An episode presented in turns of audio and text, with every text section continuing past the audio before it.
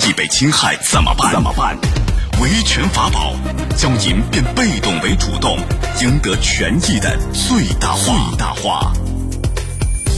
好，在半点广告以后，欢迎回来，欢迎您继续锁定江苏新闻广播高爽说法节目，我是主持人高爽，继续在直播室问候您。啊，接下来进入到维权法宝。最近呢，南京的市民马先生反映啊。他儿子在镇江一所民办的国际学校上学。二零一七年，孩子被老师扔出来的玻璃杯砸伤头部，至今仍然在治疗。哎，但是校方却不愿意承担后续的赔偿责任。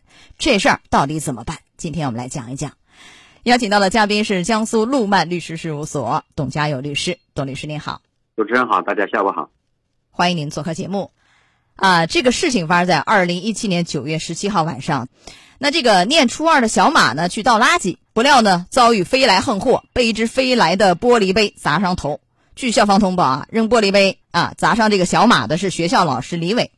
怎么回事？这个李伟呢，李老师和另外一个学生啊起了争执，于是把手里玻璃杯扔向对方。不料呢，伤及无辜，砸中小马头部，缝了一百多针，非常痛苦。事发以后呢，伤人的老师李伟被开除。二零一九年九月，李伟被判故意伤害罪，判处有期徒刑十个月，缓刑一年。但这个事儿呢，没有就此结束。小马在复查的时候发现啊，这个额头部的三叉神经受到损伤，费用还在继续增加。而学校的周校长认为，对孩子受伤主要负责任的应该是肇事老师李伟，学校呢不负全责，所以小马后期的这个治疗费啊，不应该由学校全部承担。现在扯皮就扯在这儿。按理说，学生到学校上课，你学校应该保障学生的人身啊安全。对不对？这是最基本、最起码的要求。孩子在你学校飞来横祸，你老师你你跟别的学生起争执，把人孩子伤及无辜，所有的费用是应该学校担吧？还是说，因为这个老师是一个职务行为，虽然肇事是老师，但是还是应该学校去担吗？学校去赔吗？从民事赔偿的角度，受害者这一方完全可以要求学校承担全额赔偿责任。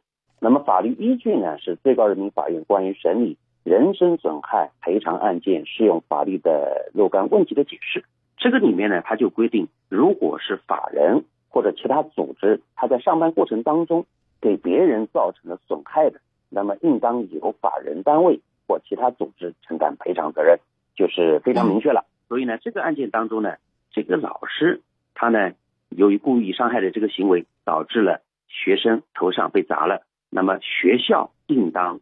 先承担全额的赔偿责任是毫无疑问的，然后再去反过来向那个肇事老师去追偿，是吧？对，这是另外一个法律关系。你学校赔完以后，你完全可以向肇事老师进行赔偿，那就起诉了。学校再去告这个肇事老师，前期该赔孩子多少钱，赔孩子多少钱，是这个概念，对不对？你不能说，呃，是那个老师，我已经不是他已经判刑嘛，我已经把他解雇了嘛，你去找他去，别找我学校，这显然不对。学校是要担这个。民事赔偿责任，对，不可以以实施行为的人是老师为由进行推诿，这是不可以的。嗯，但是他这个孩子已经是三年了啊，治疗是没有见好。呃，比如说每年都产生费用，是每一年再主张一次，还是说所有的治疗结束以后一笔头来主张这个所有产生的费用？但是前期垫付呢，怎么办呢？又没有钱垫付，现实问题怎么解决呢？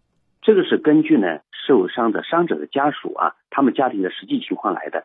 那么可以分批主张，也可以一起主张，但是呢，主张的时候，可能法院呢会以你的损失还未实际发生，医疗费用还未实际发生为由，可能不会支持全部。如果已经有了证据了，完全可以分笔主张，没有问题。也就是说，产生一部分费用，前期可以家长先垫，学校不是不给吗？家长先垫，垫完以后，我如果协商不成，起诉起诉学校，就已经产生的，比如说呃二十万、三十万，主张一下。呃，一个阶段一个阶段主张，这个可以一直这样起诉来主张吗？呃，不受限制吗？在实际操作当中完全可以，不受限制，没有问题。哦，好的，这是一块儿。还有一个很关键的是什么啊？这个里面有一个细节，就是说这个学校周校长说了，说校方呢前期垫付的三十三万元治疗费，马先生一直没有提供相应的票据。但是这个马先生回复说呢，早就把前期治疗的票据交给了前任校长，前任校长说没收到。因为这个学校的人员变动很大很快，那你像这样的扯皮，因为这个票据非常重要，无论是你这个起诉啊，还是到主张，都是需要用到的。那你这个会影响后续的这个主张问题吗？这个我想呢，可能学校推诿的时候当成一个理由，但是呢，如果说票据被学校搞丢，都不会影响他的赔偿，因为他实际发生的费用有迹可循，可以由法院进行依职务调查，也可以由律师来申请调查，都没有问题。学校不应当以这个为由来推诿。所以这个家长啊，孩子的爸爸妈妈不用担心，即便是这个票据给前任校长拿走了，说搞丢了，没有这个票据也完全可以起诉，法院可以调取实际产生的这个医疗费用，可以核算出来，是吧？是的，完全可以。好的，这是一个相对好的消息啊！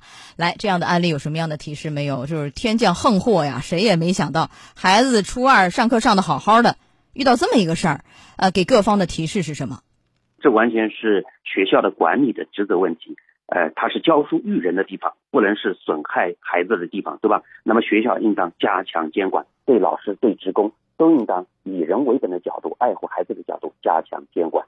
对呀，这个事情上我也想问您，因为有监管不到的问题。那如果说这个监管不到，还要额外再承担一定的赔偿责任吗？除了前期，前期该那个李伟老师承担的，学校先给他赔了以后，还要不要额外再承担一部分管理不当的一些责任？管理不当的责任呢，是由什么？是由行政机关对他进行另外一个维度的处罚的问题。那么我们的人身损害呢，是以实际损失为这个索赔依据的。啊，就是管理不当方面的责任，这个是由行政主管部门，比如说教育局等等的来处罚这个学校，行政处罚。嗯嗯。啊，不影响孩子的这个赔偿的数额问题，是吧？对，是。嗯，好的，来到这儿结束我们的维权法宝，也非常感谢董家友律师。好，董律师再见。再见，谢谢。高爽说法节目收听时间：首播 FM 九十三点七，江苏新闻广播十五点十分到十六点；复播 AM 七零二，江苏新闻综合广播二十二点三十到二十三点。想咨询法律问题和主持人高爽互动，请下载大蓝鲸 APP 到高爽的朋友圈，节目微信公众号“高爽说法”。网络收听方式：江苏广播网三 w 点 vojs 点 cn。智能手机下载大蓝鲸 APP 或蜻蜓、喜马拉雅等，搜索“高爽说法”，可随时收听。